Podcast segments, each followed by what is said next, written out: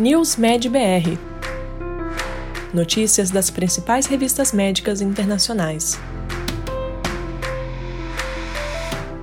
Este podcast é oferecido por HiDoctor, o software médico mais usado em consultórios e clínicas no país.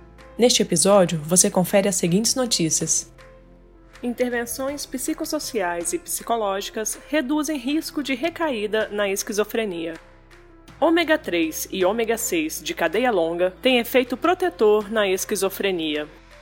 Uso de azitromicina associado a menos exacerbações em pacientes com asma medicamento usado para prolongar a gestação, relacionado ao aumento de risco de câncer na prole.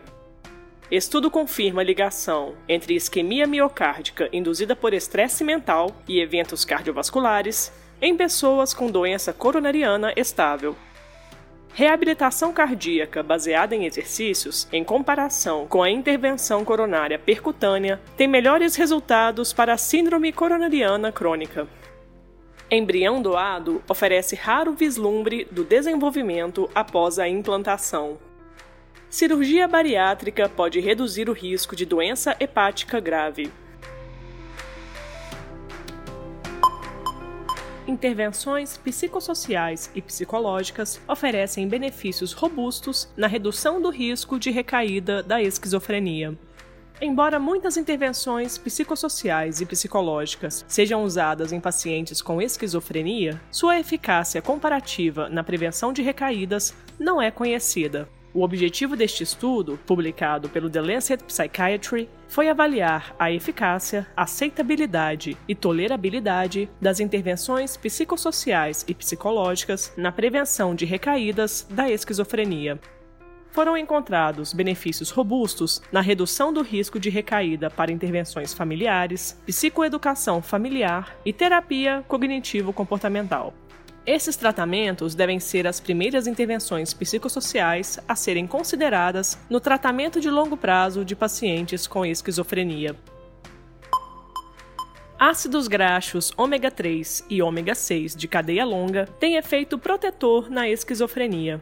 Alguns estudos sugerem que as concentrações de ômega 3 e ômega 6 são mais baixas em indivíduos com esquizofrenia, mas as evidências dos efeitos benéficos da suplementação desses ácidos graxos são escassas. Assim, neste estudo publicado no The Lancet Psychiatry, o objetivo foi determinar se as concentrações de ácidos graxos ômega 3 e ômega 6 estão causamente relacionadas à esquizofrenia. As análises de randomização mendeliana indicaram que as concentrações de ômega 3 e ômega 6 de cadeia longa foram associadas a um menor risco de esquizofrenia. Em contraste, houve evidência fraca de que os ácidos graxos ômega 3 e ômega 6 de cadeia curta foram associados a um risco aumentado de esquizofrenia.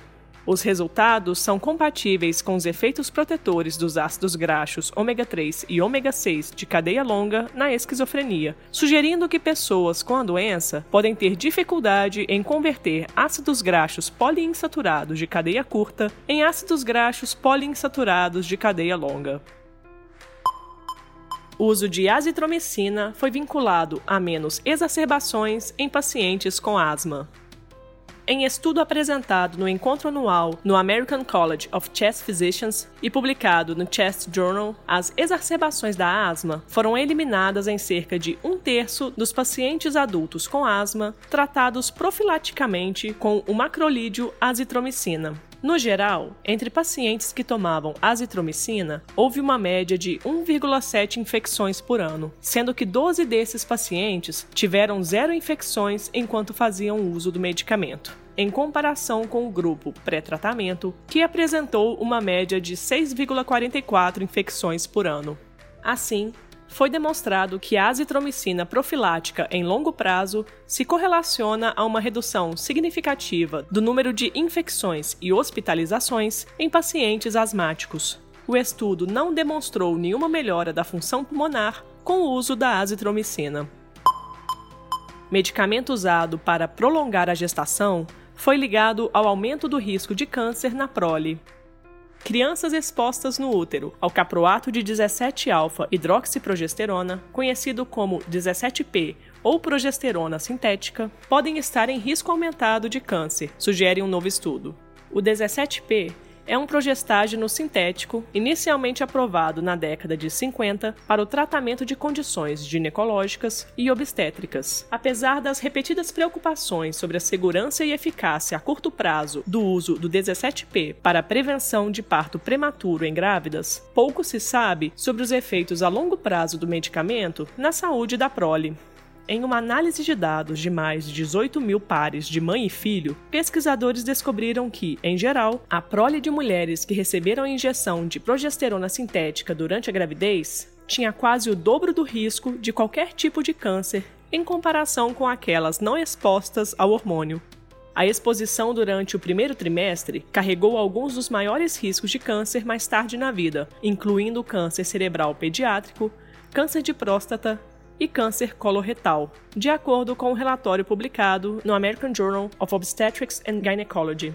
Esses resultados demonstram a necessidade do cuidado com o uso da progesterona sintética no início da gravidez, dada a possível ligação com câncer na prole. Estudo confirmou a ligação entre isquemia miocárdica induzida por estresse mental e eventos cardiovasculares em pessoas com doença coronariana estável, a isquemia miocárdica induzida por estresse mental é um fenômeno reconhecido em pacientes com doença arterial coronariana, mas seu significado na era clínica contemporânea não havia sido investigado. Neste estudo publicado no JAMA, entre os pacientes com doença arterial coronariana estável, a presença de isquemia induzida por estresse mental, em comparação com nenhuma isquemia induzida por estresse mental, foi significativamente associada a um risco aumentado de morte cardiovascular ou infarto do miocárdio não fatal.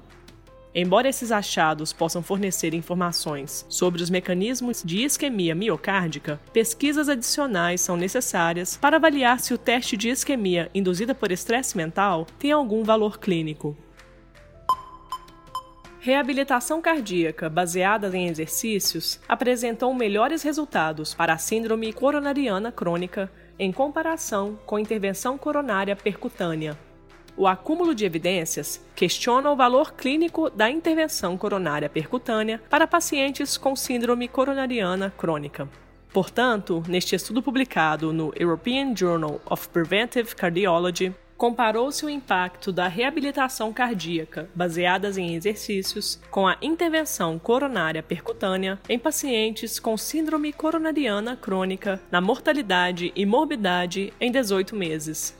Também avaliou-se os efeitos da combinação de intervenção coronária percutânea com reabilitação cardíaca baseada em exercícios. Em comparação com a intervenção coronária percutânea, a reabilitação cardíaca baseada em exercícios se associou a chances significativamente menores de mortalidade por todas as causas, reinternação e morbidade cardiovascular em 18 meses em pacientes com síndrome coronariana crônica ao mesmo tempo em que a combinação de intervenção coronária percutânea e reabilitação cardíaca baseada em exercício foi associada apenas com menor incidência de insuficiência cardíaca.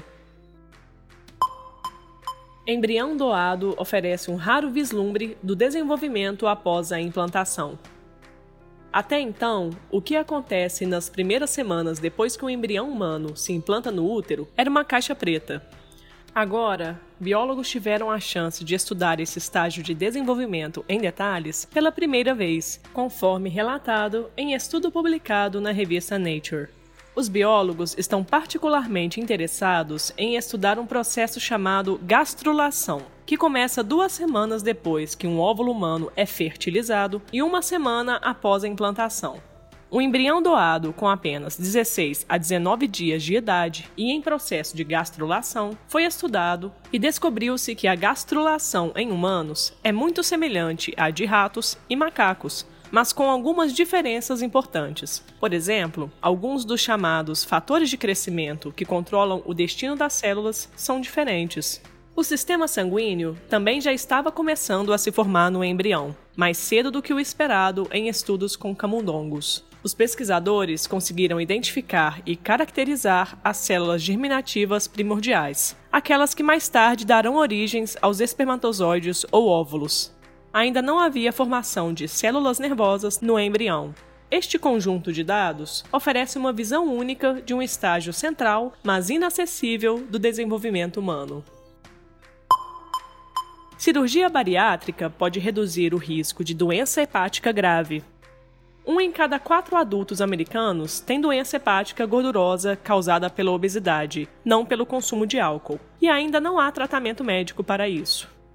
Agora, um novo estudo publicado pelo JAMA relata que a cirurgia bariátrica, além de ajudar na perda de peso, pode proteger o fígado, as descobertas foram impressionantes. De um grupo de mais de 1.100 pacientes obesos que tinham doença hepática gordurosa não alcoólica, aqueles que passaram por cirurgia para perda de peso reduziram o risco de doença hepática avançada, câncer de fígado ou morte relacionada em quase 90% ao longo da próxima década.